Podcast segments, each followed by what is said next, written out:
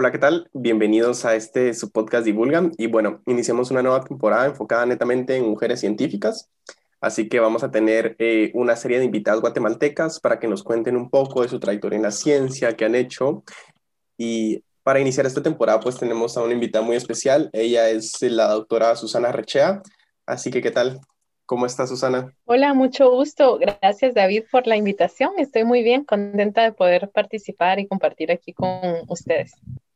Entonces, eh, bueno, solo para presentarla un poco, ella se graduó en Ingeniería Química en la Universidad de San Carlos de Guatemala y sacó su maestría y doctorado en España en nanotecnología y pues terminó su doctorado bastante joven a los 27 años. Bueno, Susana, eh, algo, si quiere, con lo que yo quisiera empezar es que, bueno, cuando nomás terminó su doctorado, pues se fue a, California a, hacer su, como su primera estancia, bueno, después del doctorado. Entonces, eh, yo quisiera que usted me dijera más o menos cómo ve esa, comparando en California, España y Guatemala, cómo ve esa comparación en la apertura de la ciencia para las mujeres. Bueno, mi experiencia en los tres países fue totalmente diferente, en especial en, lo que hice como investigadora en las áreas de investigación y también eh, como la convivencia. Entonces, lo que puedo decir es que en España eh, trabajé en un laboratorio de investigación en el tema de nanotecnología y química orgánica y todas las, eh, mis compañeras eran mujeres. Había creo que solo un hombre y eventualmente hubieron otros dos, pero la mayoría éramos como 10 o 12 en el grupo, solo mujeres. Entonces fue una experiencia en la que en realidad no vi ninguna limitación para, para las mujeres, vi profesoras, eh, líderes de grupo, em, sí, eh, por lo menos en el ambiente donde yo estaba. Y luego em, sí vi algunos retos también en cuanto a otros temas más de acoso en que se vivían incluso en la universidad y que se escuchaban, que es increíble que, que, se, que se sigan dando. Y, y, bueno, eso seguía también activo en, en, España. Y luego en mi, en mi estancia en, en, Berkeley fue totalmente diferente porque ahí ya no, ya no estaba como trabajando un tema más de laboratorio, sino era un tema más aplicado de, de energía, em, pero era un grupo mm, de tecnología y sí vi mayoría de hombres en, en el grupo. Eh, no pude convivir tanto eh, tanto tiempo, porque al final fueron solo seis meses de estancia entre ir y venir entre Guatemala, entonces no puedo contar mucho mi experiencia acerca de eso, pero sí he visto que la parte de empresas de tecnología aquí en, California, en su mayoría son hombres y sí hay una, un gran gap entre, entre la cantidad de mujeres que participan. Y pongámosle diferencia salarial, si existe o no, o si pues es como igualdad ahí. En teoría sí es, eh, bueno, sabe que hay estudios que han confirmado que no, que, que, que sí hay diferencia salarial. Yo no lo he vivido de momento. y, y, bueno, y para concluir con la pregunta, en Guatemala sí lo viví de una manera diferente porque yo eh, regresé a trabajar, pero en, en la Universidad de San Carlos de Guatemala, luego en la Universidad del Valle de Guatemala y en ambos, ambas instituciones creo que era un trabajo un poco diferente, un poco más de escritorio, de escribir proyectos de investigación y por lo menos en la Escuela de Ingeniería Química sí también la mayoría son hombres. Eh, ahí en Universidad San Carlos de Guatemala lo que, lo que sí noté es eh, que hay eh, mucha diferencia en los altos puestos, digamos rangos de, de, de jefes, coordinadores o, o, tomadores de decisión, que en su mayoría son hombres. Y, em, por, por, ejemplo, la eh, decanatura de la Facultad de Ingeniería, eh, vemos que hasta este, hasta este periodo tenemos una primer decana mujer, que es histórico, o sea, en tantos años de existir no, no teníamos, no habíamos tenido una mujer. Pero, ¿y no cree que también, bueno, tal vez podríamos decir que usted ya lo ha dicho, que es como algo al final, algo cultural que se les inculca como a las niñas a que no pueden ser como ingenieras, por ejemplo, y es como ingeniero, pues es hombre. Pero también eso repercute en la demanda de que en ingeniería casi todos son, son hombres, al menos acá en la USAC. No sé, bueno, en teoría en la del Valle pues se mira como un poco más de igualdad en ese tema, ¿no? Sí, eh, creo que eso es definitivamente como una consecuencia de lo que sucede. O sea, cuando hay menos interés o menos motivación para que las niñas hagan ciencias o ingeniería, entonces van a ver al final en menos ingresos de mujeres a, a la facultad de ingeniería. Entonces, al final van a haber menos profesoras y van a haber también menos oportunidades de llegar a un puesto de tomar de decisión. Entonces, es toda una transformación cultural la que se debe hacer. Sí, e, es, como un poco complicado también, pero si quiere, y ahora comparando, ¿cómo fue como el contraste, bueno, ya sea de equipo o del ámbito científico entre igual, entre España, California y Guatemala? ¿Cómo, ¿Qué tan grande es como la grada en que estamos abajo? Es grande, bastante grande. ¿Y entre España y California, por ejemplo? Es diferente porque en, eh, por lo menos en donde yo trabajé, que es el laboratorio de, de el Instituto de Nanomateriales, estaba bastante bien equipado en España, entonces teníamos una resonancia magnética nuclear, ultravioleta, masas, teníamos equipo de alta y para disponibilidad de dos grupos de investigación, o sea, era una universidad eh, relativamente pequeña en comparación con otras, con equipos muy, muy buenos. Entonces, no tuve yo limitaciones de equipo en, en, ese sentido y también se hacían colaboraciones con otros grupos. Y cuando vine a California, estoy trabajando en un tema totalmente diferente, entonces es, es como más de tecnología y no de laboratorio, pero aquí los laboratorios también están súper equipados, muchos ganadores de premio Nobel. Eh, de que en la Universidad de Berkeley incluso hay como un espacio exclusivo para los ganadores de premio Nobel. Tienen eh, equipos increíbles, no solo, o sea, en la misma universidad tienen varios buenos equipos, no es como que un equipo para toda la universidad como tal vez lo teníamos en España, pero era una universidad más pequeña, entonces sí, no había problema, digamos. Aquí eh, hay laboratorios también, no solo de la universidad, sino también nacionales. Por ejemplo, en el área de energía hay un laboratorio eh, nacional, eh, también de nanotecnología, con equipos increíbles, o sea, top, de muy, muy buenos. Y en cambio en Guatemala sí tenemos el problema de que aún tenemos un déficit de equipos, de laboratorios, de mantenimiento, con, con algo tan sencillo como que no es equipo, sino acceso a revistas indexadas. Eh, la mayoría de universidades no paga, entonces los investigadores ni siquiera pueden acceder gratuitamente a ver una revista en, en alguna en alguna de los índices como que grandes o por ejemplo descargar algún artículo de Nature hay que pagar por cada artículo individual porque no, no se tiene la suscripción. Entonces desde ahí ya... ¿no? Sí, de todo. Ahí, la verdad es que si no son open access es, es muy complicado. Pero, y pongámosle, hay que, que, ahí hay dos posturas hablando de revistas, porque usted, o sea, podría estar la postura donde no, o sea, las revistas al final lucran demasiado con esto, pero también está la postura de, bueno, también es responsabilidad de la universidad, pues dar una cuota o, asignar un presupuesto para pagar suscripciones, que aquí en USAC es como, bueno, no existe para empezar. Entonces, ¿cuál, ¿cuál, cree que al final quién tiene la culpa o es como parte de los dos factores? Es parte de los dos factores, pero me gusta mucho lo que comenta de, que las revistas lucran mucho con esto, porque eh, cuando yo estudié el doctorado, en realidad no veía esa, ese componente, porque para mí era simplemente normal que la Universidad de Castilla-La Mancha nos daba acceso para poder ingresar a cualquier revista. Yo necesitaba eh, estudiar tal vez un tipo de reacción química y, por ejemplo, buscaba en algún buscador específico. Eh, que si quería hacer una, por ejemplo, una sonogashira con una porfirina triple enlace y qué es lo que había en el sistema, entonces yo me ponía a revisar, usaba, por ejemplo, Reaxis, otro tipo de, plataformas, y ya podía abrir los, los, documentos, descargaba los artículos, los leía, eh, encontraba como que las mejores estrategias para poder realizar mi, mi, síntesis. Nunca me pregunté cómo fue, cómo es que funcionaba en realidad las revistas. Yo me encargaba en escribir el artículo, en hacer la parte experimental y mi director de tesis escribía eh, una buena parte del artículo, escribíamos entre varios coautores y luego se publicaba y como ya el fin lo pagaba la universidad, no, no tenía ni idea. Y fue cuando regresé a Guatemala que me empecé a dar cuenta, bueno, mm, ¿cómo es que funciona? ¿no? la revista eh, pide que hayan evaluadores, que los evaluadores son gratis, o sea, no les pagan es, Es súper irónico.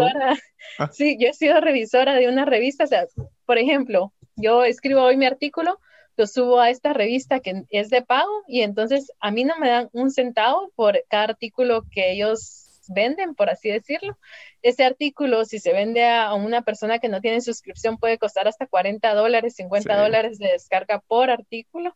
Y luego ellos para evaluar mi artículo, si antes de que sea publicado, no le cobran, sino que voluntariamente buscan tres pares evaluadores y luego es como todo un, negocio redondo. Ah, o sea, ellos siempre ganan, siempre, o sea, no sé si es como, yo, yo sí lo he preguntado y a veces lo que me contestan los investigadores es como, no, es amor al arte que la harán, pero también es un punto, pero también está el otro tema de que yo sí lo he vivido bastante con, con, mis profes, por ejemplo, que a veces es como, bueno, se preocupan tanto por escribir, pero también se preocupan por, porque a veces si quieren que el artículo esté como open access, pues hay que pagar. Y cuando me dijeron los precios, pues fue así como, no, hombre, en serio, o sea, uno tiene que pagar encima de hacer el artículo para que lo publiquen.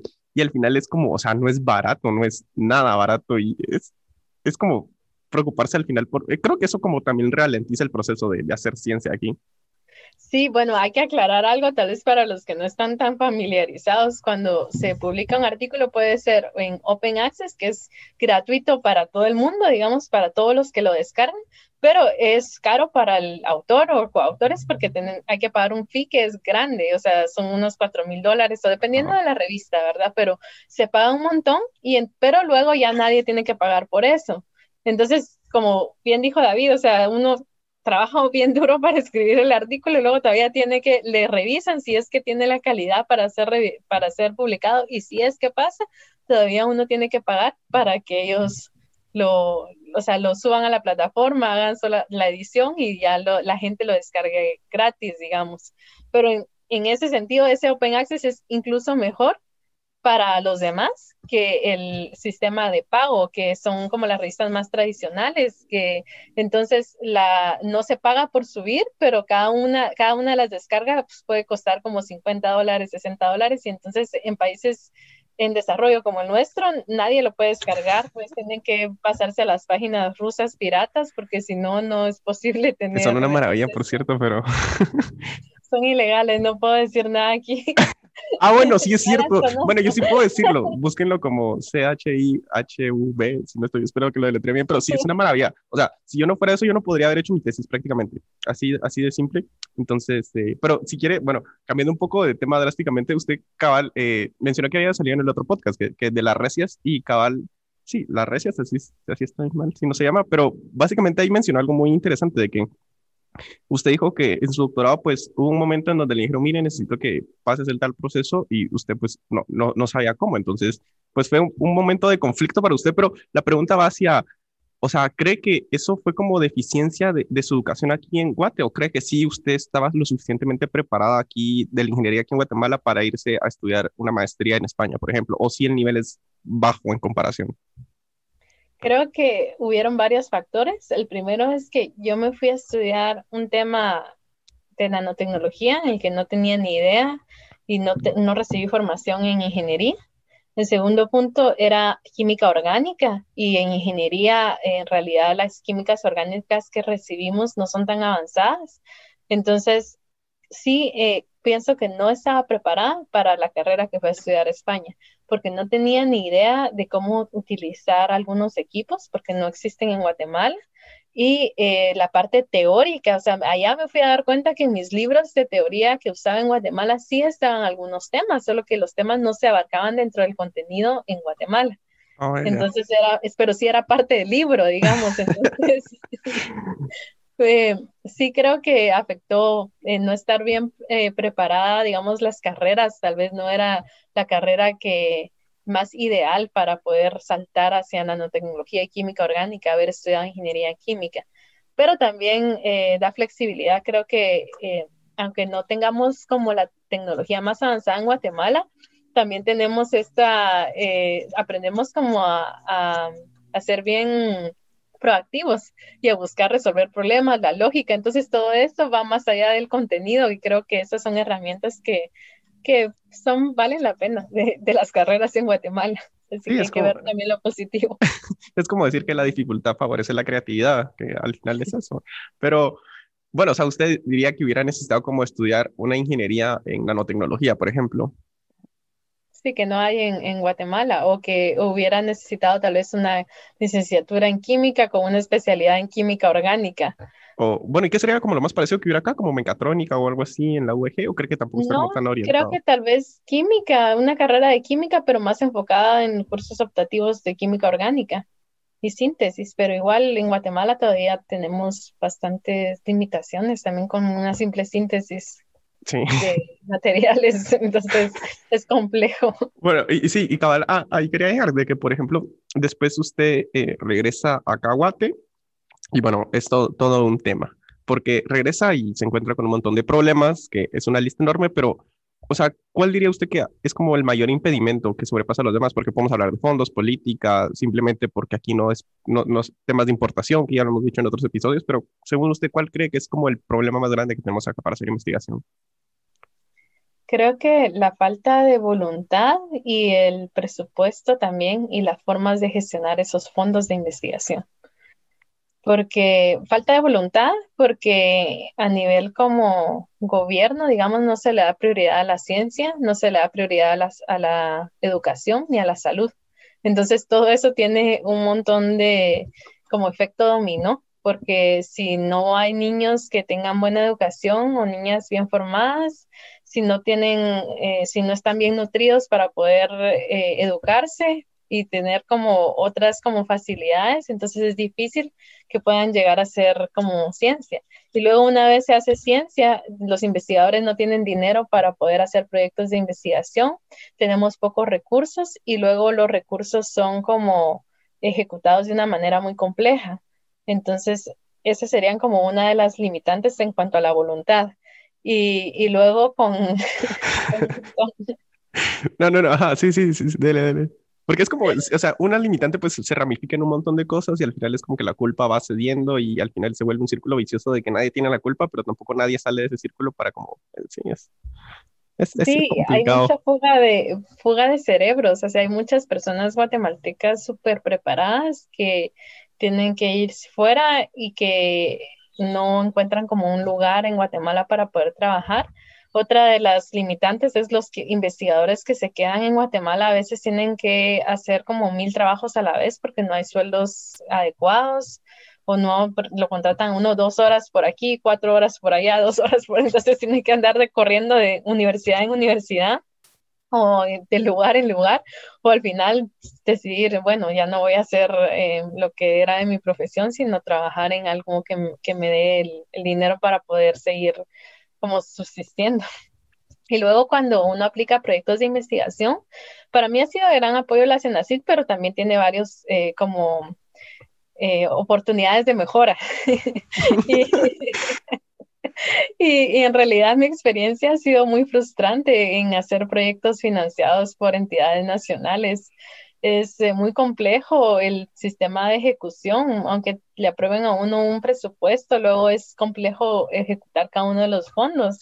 Y si alguien que que tal vez es un investigador guatemalteco que no sabe cómo funciona la investigación en Guatemala y ve eso, bueno, le aprobaron un medio millón para hacer esto y solo ejecutó 100 mil, ay, qué, qué mal, o sea, piensan que el investigador es el culpable y no saben lo que hay detrás de todo eso.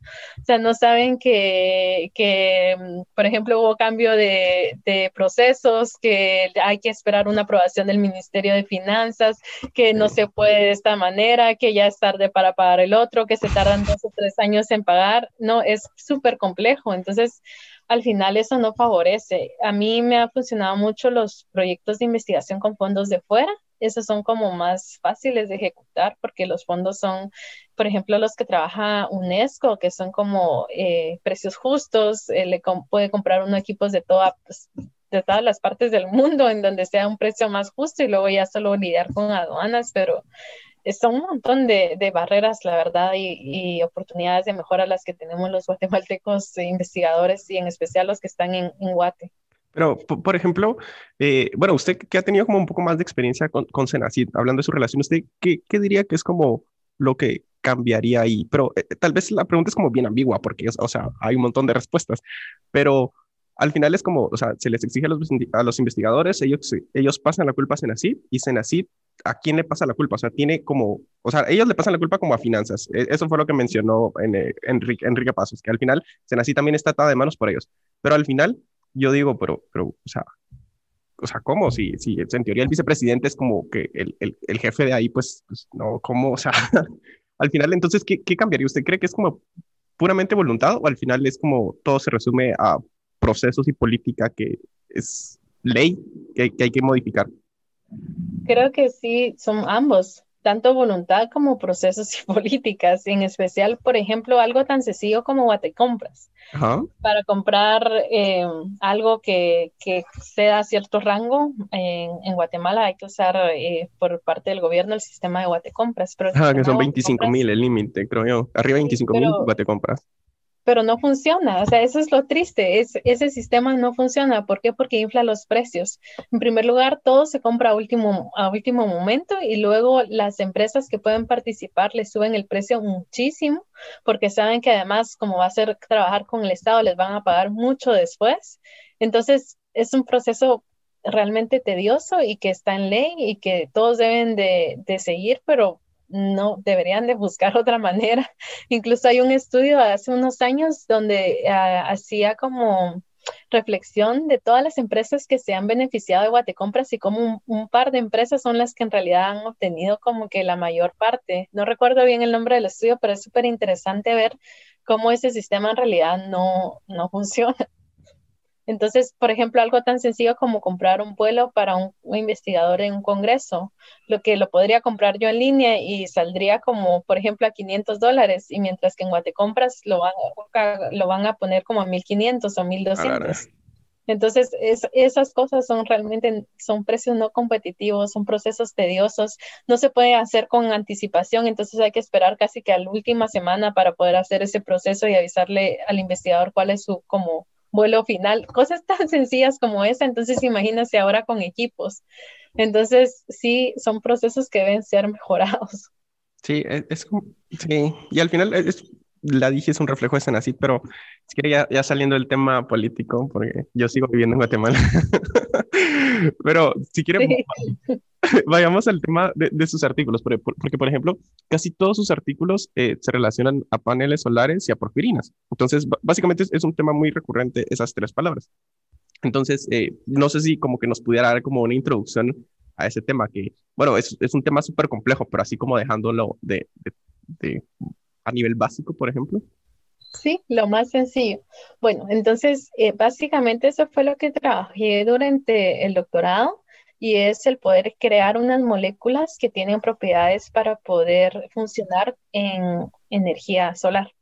Entonces, esas moléculas eh, se llaman porfirinas y básicamente son núcleos de pirrol, que un pirrol es un nitrógeno con un heterociclo, entonces es como así, digamos, nitrógeno, carbono, carbono, carbono, y entonces, digamos, están así, em, se unen los cuatro, y entonces tenemos como un, un anillo de cuatro pirroles. Entonces, estos cuatro pirroles heterociclos es el, la porfirina y puede tener como varias estructuras en meso y en beta, o sea, en posición, en esta posición o en esta posición del anillo. Entonces, y adentro puede estar metalada eh, y en este caso, pues yo trabajé varias eh, moléculas en las que utilizaba zinc para metalar utilizaba eh, las funcionalizaciones aquí, una ramificación que fuera, tuviera dobles enlaces para que fuera también como una cadena de transferencia de cargas. Y luego en los extremos utilizaba otras moléculas para poder modular su, Homo que se llama el, digamos, el orbital más alto ocupado, molecular ocupado, y el orbital más bajo molecular eh, ocupado. Entonces, lo que sucede, o sea, ya para explicar todo el proceso, es que cuando eh, recibe, digamos, el, el Sol, la radiación, entonces hace que llegue al electrón más alto molecular ocupado, y entonces en ese material, ese electrón eh, se convierte en un excitón y salta desde este, digamos, desde, como dirían los físicos, banda de valencia banda de conducción y salta hasta este punto. Y entonces ese excitón luego llega a otro material que es mucho más eh, aceptor, digamos, como lo puede ser un fulereno, que es con los que trabajaba, que es como una pelota de fútbol, digamos, solo de carbonos. Entonces 70 eh, carbonos, entonces el PSB 70. Y entonces lo que hace ese excitón es que se separa y entonces se separa en un electrón y un hueco. Y entonces el electrón ya salta y el hueco salta y entonces pasan al cátodo y al ánodo y se genera como ese flujo de electrones. Entonces ese flujo de electrones es el que permite que se genere la energía eléctrica. Entonces, por eso es, estas, estos materiales se utilizan para poder generar a partir de energía solar, energía eléctrica y funcionan así a partir del movimiento del flujo de electrones. Y esa es como la estructura que tiene. Ah. Entonces, no sé si quedó claro. No, pues yo, sí lo entendí súper bien. Creo que es la mejor explicación que debería hacer un video de YouTube diciendo eso, la verdad. Pero, o sea, ahora vamos con la eficiencia. O sea, ¿qué tan eficiente es esto? Porque si no, si no recuerdo mal en sus artículos, hablaba de 10%, 7%. Pero, o sea, para que entren en contexto, pues la, la, energía solar, pues al final creo que todo está, casi todos los materiales, porque hay, o sea, aparte de este hay un montón de materiales, pues están como debajo de, del 50%, ¿no? No es que haya un material que tenga el 80%, ¿o sí? Por ejemplo. No, de hecho hay una, hay una página que creo que es ERL, bueno, es una página que publica cada una de las eficiencias de las paneles solares, de los diferentes paneles solares. Me gustaría compartirle la pantalla, pero no sé si lo voy a encontrar. Eh, y entonces hay una gráfica donde, se, donde están cada uno de los temas, las aplicaciones que son, por ejemplo, para eh, cosas más avanzadas como espaciales llegan casi un 40%, luego las de silicio llegan como un 27-30%, y luego ya están las emergentes, que son las que nosotros trabajamos, que empezaron desde muy bajo, y ahorita ya hay células de perovskitas que ya llegan a un 20%. En este sentido, las que yo trabajaba, que eran sensibilizadas por colorante, van como con un 15%, y las eh, de, de BHJC, que son Bulk Heterojection Solar Cells, van también por un 15% eh, más o menos. O sea, decir 15 es como bastante bien. Y, y bueno, no sé si nos pudiera como decir por, qué, como, por qué, qué ventaja tienen las porfirinas sobre, sobre otros materiales, hablando como de costos o durabilidad del material, por ejemplo. Porque es como tan ah. novedoso esto. bueno, no novedoso, pero sí es como muy práctico. Sí, de hecho, cuando yo hice el doctorado, tal vez era más novedoso que ahora, porque ya han pasado, ¿qué? Cinco años, y ahora lo que está más de moda es hacer perovskitas y no porfirinas. Entonces, eh, la ventaja que tenían las porfirinas es que son moléculas que son eh, relativamente fáciles de sintetizar que permitían que los dispositivos fueran también más flexibles, transparentes, como menos costosos. Y, y bueno, esas como eran algunas de, sus beneficios. Sin embargo, la tecnología no, no ha avanzado tanto como se esperaba en los últimos años. Y lo más prometedor ahora son este otro tipo de materiales que son las perovskitas. Y desde hace como unos 6, 7, 8 años es que se ha investigado de ellas y pasaron de tener un porcentaje como de un 8% hasta ahora que ya van llegándole al nivel de las de silicio, que son las comerciales. Entonces, em, creo que la tecnología va avanzando y cambiando constantemente.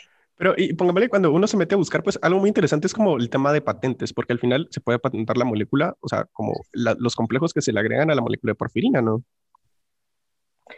Sí, bueno, en este caso nosotros no patentamos ninguna, ninguno de los materiales porque yo creo que los resultados tampoco eran para patentar, pero ah, si se tiene algún, algún material y una, una, un dispositivo solar que, que tenga buenos resultados, creo que vale la pena patentarlo, porque entonces ya se puede licenciar y vender. Y en, en cuanto a temas de patentes en Guatemala, pues creo que hay algunas oficinas de transferencia tecnológica que pueden como guiarlos para poder hacer el proceso.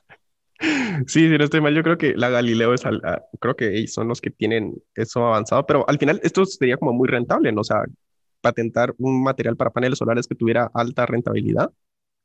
Porque... Si funciona bien, sí, pero de momento creo que eh, por lo menos con los que nosotros trabajamos no valdría la pena hacerlo. Una de las de los factores muy importantes de las patentes es que si no se licencian y si no se logra vender, en realidad como que es un costo que hay que pagar anual. Entonces creo que vale la pena que sea un producto que sí eh, sea vendible, digamos. Y bueno, si, si quiere, saltémonos como a, a, un tema que estaba mucho después, pero eh, básicamente usted mencionó algo de que era como la integración de la academia, la industria y la sociedad acá en Guate. Entonces, bueno, cuando a, alguien se lo dicen, pues es como, no, pues sí, súper obvio, no, que la academia y la industria, pues sí, la sociedad pues debería estar integrado, ¿no? Pero al final es algo que no existe más que todo hablando de academia e pero es como muy obvio para todos. Entonces, la pregunta sería, ¿por qué, desde su perspectiva, por qué cree que Guate no tiene como esa vinculación todavía? No, ¿Será que la industria no le interesa mucho a la academia o la academia no tiene como nada que ofrecerle a la industria? Creo que somos muy desconfiados también. ¿En, qué, ¿en qué sentido? comunicación, no había comunicación entre academia e industria, aunque ya hay. Ahora, por ejemplo, yo veo eh, Universidad del Valle que la industria está como que apostando bastante y pagando bastante dinero o inversión en sus laboratorios. Veo otros, eh, por ejemplo, Galileo, que bien mencionó que la oficina de transferencia de tecnología ya está funcionando bien y está como que trabajando con asesorías a industria. Veo la San Carlos también que ha estado haciendo como algunas gestiones con Agesport y otras eh, instituciones. Y, ven que hay muchos también practicantes de pesistas que han llegado a, industria. Lo, lo, que hace falta es como que sentar esas bases de, de esas prioridades que necesita el país y de cuánto va a invertir cada uno y cuáles van a ser como que los arreglos. A veces la industria todo lo quiere gratis de la academia y, entonces creo que eso es lo que hay que como que evaluar porque la academia también necesita recursos para poder desarrollar como esos productos. Y luego tampoco podemos estar como que haciendo cosas fuera de la realidad del país. Entonces ahí es donde necesitamos vincular la comunidad. Y le doy un ejemplo, cuando yo regresé a Guatemala, definitivamente no podía seguir trabajando con el tema de paneles solares porque en primer lugar no tenía el equipo para poder trabajar, en segundo lugar no era de interés de ninguna de la industria ni de prioridad para el país en las comunidades. Entonces fue difícil darme cuenta de esto, pero yo no podía seguir investigando en ese tema. Y en primer lugar, inicié a investigar un tema que era de interés para la industria, que era con materiales de base cemento, porque ellos tenían los recursos y justo iniciamos con un proyecto de Senacit y al final fueron todos estos procesos en los que fue difícil recibir los fondos y al final la industria tuvo que pues dar los fondos para poder terminar la parte, digamos, de investigación experimental.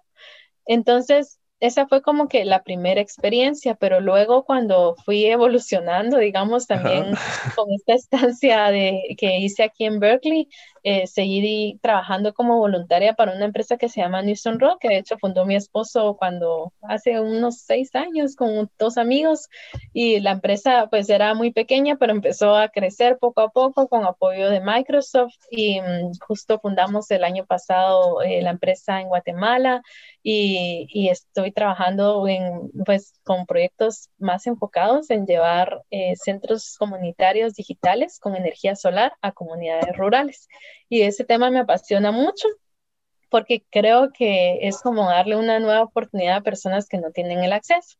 Y participé desde, ¿qué? 2000 creo con ellos, pero ya 2018 logramos poner un proyecto piloto en Santa Rosa y la experiencia fue buenísima, o sea, de ver cómo niñas y niños aprenden como súper rápido a hacer las computadoras para varias, varios temas, no solo educación, y, y los papás también como y mamás, cómo pueden ver ellos como para sus propios emprendimientos y cómo pueden aprender de ciencia de una manera como más dinámica y, creo que eso es como algo que me llena mucho y ahí es donde yo encontré en realidad la interacción de industria, comunidad, academia y es en donde me estoy enfocando en 2021. De hecho, este es mi último eh, mes trabajando como voluntaria que he trabajado en los últimos dos años como profesora afiliada en USAC y ya inicio pues de lleno con la empresa. Eh, para trabajar con estos, estas comunidades rurales y tenemos un proyecto ya eh, a iniciar el próximo año. Sea, no, suena súper bonito y uno ve las fotos del, del, centro y es, es, o sea, es muy contrastante en comparación a todo lo que hay alrededor, pero ¿cuál es el plan? ¿El plan es como seguir poniendo así centros en, como enfocarse más en Santa Rosa o ir diversificando en todo el país o... Ahora vamos a trabajar en Alta Verapaz, que es uno de los departamentos con menos eh, nivel de electrificación. Así que tenemos un par de socios ahí en los que vamos a trabajar en algunas comunidades con mujeres indígenas, con el tema también no solo de eh, educación para niños, sino también de mujeres emprendedoras y de darles acceso para diferentes temas, incluso de salud o de cómo mejorar sus cosechas Y, bueno, tenemos ahí planes de, también mejorar el modelo de negocios, porque esto tiene que ser sostenible y eso creo que ha sido uno de los retos. Entonces, eso es lo que estamos explorando. Nos, eh, tenemos potenciales fondos del gobierno de Estados Unidos para poder desarrollar 10 eh, centros más en los que tenemos que probar esos modelos de negocio para ver que realmente esto sea sostenible. Ahora, no, 10 centros es un montón, o sea, ¿cuánta gente se puede beneficiar? Y, y por ejemplo, ¿cuál es su perspectiva ahí de, yo creo que sí, sí leí un poco de eso, pero ya había mencionado como cuál es su perspectiva de las niñas, porque cuando uno va a las comunidades, pues sí mira como las condiciones bien precarias, o sea, al final tal vez uno en la capital, bueno, al menos yo desde mi perspectiva aquí de, de estudiar en farmacia, por ejemplo, casi todas las profesoras son mujeres, la facultad está llena de mujeres, o sea, yo, para mí, científicas hay un montón, o sea, lo que escasea son hombres científicos, pero es mi perspectiva y al final es como la burbuja de estar en farmacia, de estar en la capital, pero cuando ya uno va al interior, ¿cómo, es esa, esa perspectiva real? Que al final es la mayoría de la población guatemalteca, ¿Cómo, ¿Cómo, son las niñas que usted decía de que sí tienen limitaciones por parte de los padres o todavía es como muy cultural eso de no, tú, tú sos mujer, tú para la casa, ¿Cómo, es eso? Sí, todavía sigue eh, bastante eh, fuerte ese tema. Y David, para asustarte un poco, yo en 2018 y 2019 participé en varias eh, como talleres para niñas y para fomentar que estudiaran carreras científicas con el Minedu, con Senacity, con Microsoft. Y tuve la experiencia de poder compartir con ellas, con grupos pequeños y hablar y, y ver como su situación. Y por lo menos a veces teníamos talleres como de 30 y por lo menos 5 siempre me decían que tenían la limitación de que sus papás no querían que estudiaran carreras científicas. Y te hablo de, de niñas que estaban en la ciudad de Guatemala, en Escuintla, que no estaban en áreas como que tan rurales. Entonces imagínate si eso se vive así todavía en, en este, en esta época en, en la ciudad, no digamos en el área rural hay muchos conceptos de que las niñas no deberían de estudiar, por ejemplo, mecánica. Había unas niñas que me decían, yo quiero estudiar ingeniería mecánica y, me dicen que eso no, eso es para hombres. Entonces, eh, sí, todavía tenemos una limitación grande y de hecho eso fue lo que a mí más me impactó y me abrió los ojos a trabajar más el tema de STEM, que es otra de los voluntariados que hago para la Organización para Mujeres para el Mundo en Desarrollo, para OPS. Sí, sí. Guatemala. Pero ¿Qué cree que, porque también podríamos hablar de que esto también como es responsabilidad de la USAC hasta cierto punto, que es la Universidad del Pueblo y hay la mayoría de carreras científicas, por ejemplo, bueno, muchas ingenierías, igual farmacia, solo existe aquí en la capital, entonces al final solo gente con recursos que puede migrar hacia la, la capital, pues puede estudiar ciertas carreras científicas, las privadas son caras, entonces, eh, se podría decir que también es culpa como, bueno, del Estado que no migre como muchas carreras hacia el interior y por lo tanto, aunque la gente quisiera, simplemente por el recurso económico no puede.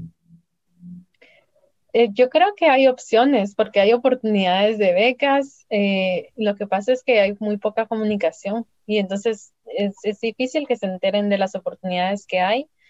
Eh, no podemos culpar solo a la universidad y entonces aquí yo me, voy a, enfocar en, en, por qué no culpamos también a los medios. O sea, ¿cuántos medios tenemos que hablan de fútbol, de, de la situación eh, de otras de otras artísticas y de, y de, otros temas, pero dejan como de lado a la ciencia. Y hasta ahora vemos que hay ciertos medios que están incursionando en hablar más de los científicos, de los investigadores, pero promover para que también los padres puedan ver, bueno, esta podría ser mi hija algún día eh, esta científica podría ser. Y, y, también si no tenemos el acceso a las cosas básicas es, es complejo. Entonces, por ejemplo, en estas comunidades rurales remotas, eh, ahora ellos tienen acceso a poder buscar oportunidades de beca, pero si no antes, ¿cómo iban a recibir información?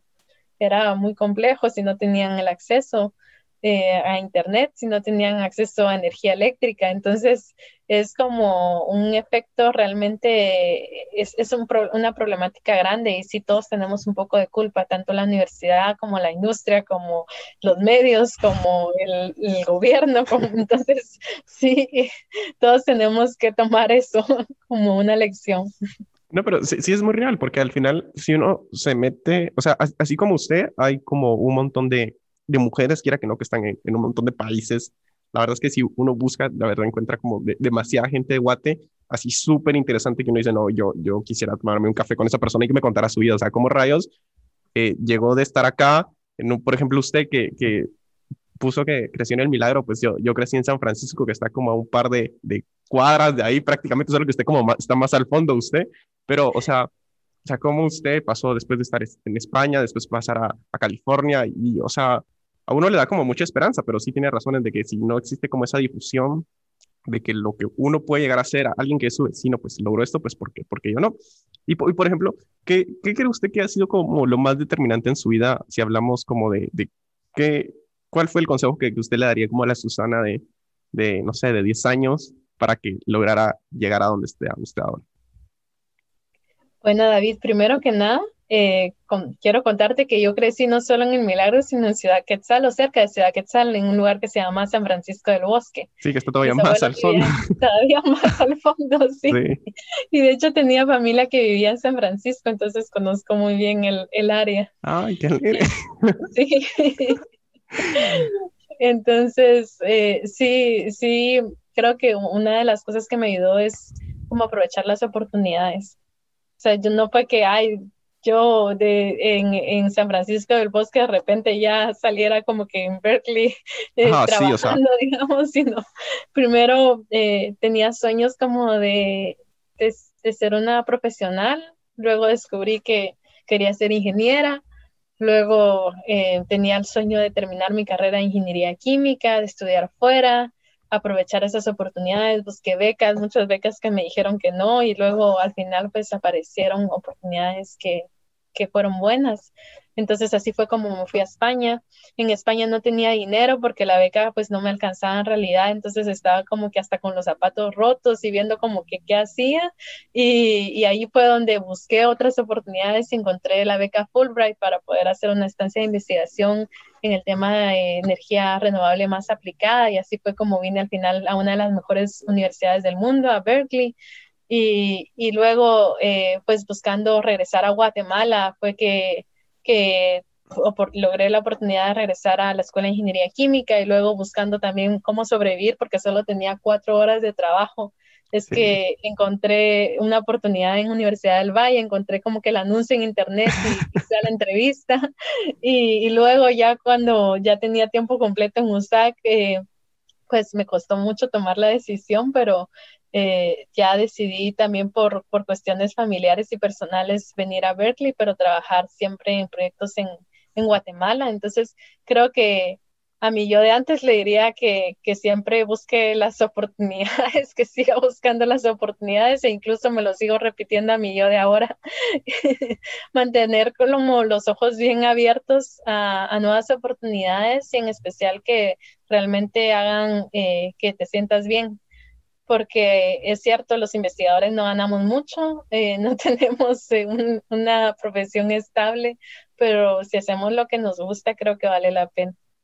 Pero, ¿y, y, y qué le diría usted, o sea, a alguien que está, como por ejemplo, por ejemplo, yo, yo ahorita me pongo a pensar, o sea, yo, yo si me voy, pues seguramente no vuelva, porque, o sea, miro la, la pero es, es, la perspectiva que tengo ahorita, pero y seguramente espero yo que cambie con los años pero, ¿qué, qué, qué es esa convicción que le dio a usted de, por ejemplo, de siempre estar comprometida como con Guate? Porque, o sea, sí, la USAC, sin la USAC, pues seguramente no hubiera podido estudiar en la universidad, porque al final la USAC, pues, ha formado a tanta gente. O sea, eso sí es algo que no se le quita. O sea, si, si no estuviera en la USAC, seguramente Guatemala sería un desastre. Pero, ¿qué, qué, ¿qué, ¿qué, es esa convicción o qué fue lo que usted la impulsó en seguir como con ese, no, bueno, sí, con esa fidelidad a Guatemala. ¿Por qué no como enfocarse y seguirse enfocando y crecer y crecer y crecer, sino por qué siempre como tener esa caridad con, el país, si lo queremos ver así? Sí, David, ese fue un, un tema que realmente me llevó a, a un estado de, de, transición muy duro, porque yo cuando decidí, eh, bueno, venir aquí al final a California por el tema personal de que te, quería tener a mi bebé y demás, tuve que tomar la decisión de si quería realmente seguir haciendo investigación en el tema de nanotecnología, en, en tema de como paneles solares y como otros temas de materiales aquí, de, donde tal vez tendría como que un, un salario más estable o Súper estable. mucho mejor. Ajá. pero realmente no era lo que me llenaba y me costó mucho como que ver la transición y ahora estoy súper segura que aunque mi sueldo no sea el mismo que trabajando en temas de, materiales, yo realmente sí quiero contribuir a Guatemala y, es como que lo que me mueve en el corazón. No te puedo explicar por qué, pero en realidad yo no sería feliz si no estoy haciendo algo que en lo que vea inmediatos resultados para Guate eso es lo que me llena, me llena ver que, estoy contribuyendo, eh, le tengo pasión a, la Universidad de San Carlos de Guatemala, mi mamá trabaja ahí y sí creo que siempre me llegaba desde pequeñita y creo que por eso me, me traumó de que me gusta colaborar, me gusta, sé que sin, sin la Universidad de San Carlos de Guatemala yo no habría tenido los fondos para poder estudiar. Y entonces creo que esas son como agradecimientos y sí tienen muchos defectos, y, muchos retos, pero en realidad eh, a mí me motiva mucho el, poder hacer cambios para Guate. Y te digo, David, creo que incluso si tú te vas a estudiar fuera, regresa, anímate a regresar. A mí mi meta también es en algún momento estar viviendo otra vez en Guate. Y, mientras esté aquí, yo quiero seguir eh, desarrollando proyectos enfocados en Guatemala porque es lo que realmente me, me, llena como persona.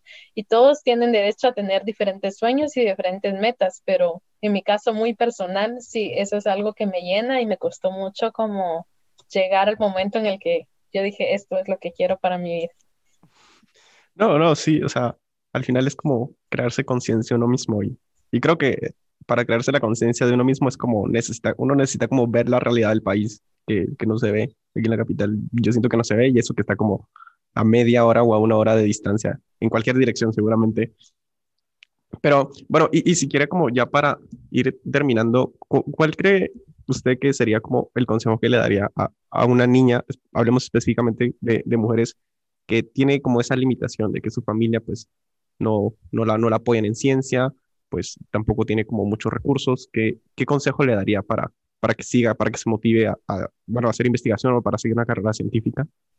Bueno, yo le diría que, que sea fiel a sus sueños, que tenga fe y que luche también, porque eh, no solo es de soñar y de imaginarse, sino también del esfuerzo que se hace diario tanto en sus clases, si puede seguir esforzándose en sus clases a tener buenas notas que le puedan permitir después tener buenos promedios y tener becas. Entonces, eso, eso le va a dar nuevas oportunidades. El que pueda buscar también orientación, si no son sus padres, tal vez alguna, alguna científica, algún científico, algún maestro o maestra que puedan orientar y ayudar también es, es bueno poder eh, participar en todas las actividades eh, científicas que se promocionan, desde concursos o eh, el, el, concepto es encontrar también otras niñas que estén interesadas en, en eso y que se puedan ir apoyando unas a otras. Entonces, como el trabajar en equipo, el no perder la fe, el seguir fiel a sus sueños y el esforzarse. Esos serían como mis consejos más importantes. No, sí, sí, para que bueno, al menos los que están en Luxac, sí. Algo muy bueno tal vez de Luxac también son las organizaciones de estudiantes que al final, eh, cuando no había pandemia, pues las organizaciones hacen actividades así a, morir y uno, pues quiera que no, pues todas las semanas puede irse a una conferencia diferente y como es la USAC, pues todo es gratis. Entonces eh, es como para tener una educación integral fabulosa, la verdad que sí, conferencias acá hay a morir cuando, bueno, antes de pandemia, pero, pero bueno, muchas gracias Susana por, por su tiempo, de verdad. Yo creo que... Ah, bueno, ha sido un muy buen episodio para iniciar esta temporada de mujeres científicas y así como usted, pues hay muchos más ejemplos de, de mujeres que han logrado mucho. Y bueno. Gracias David por la invitación y gracias también por esta iniciativa tan buena de poder promocionar a las mujeres en ciencia. bueno, no, y bueno, entonces nos vemos en el, en el siguiente episodio y bueno, un abrazo con cuidado.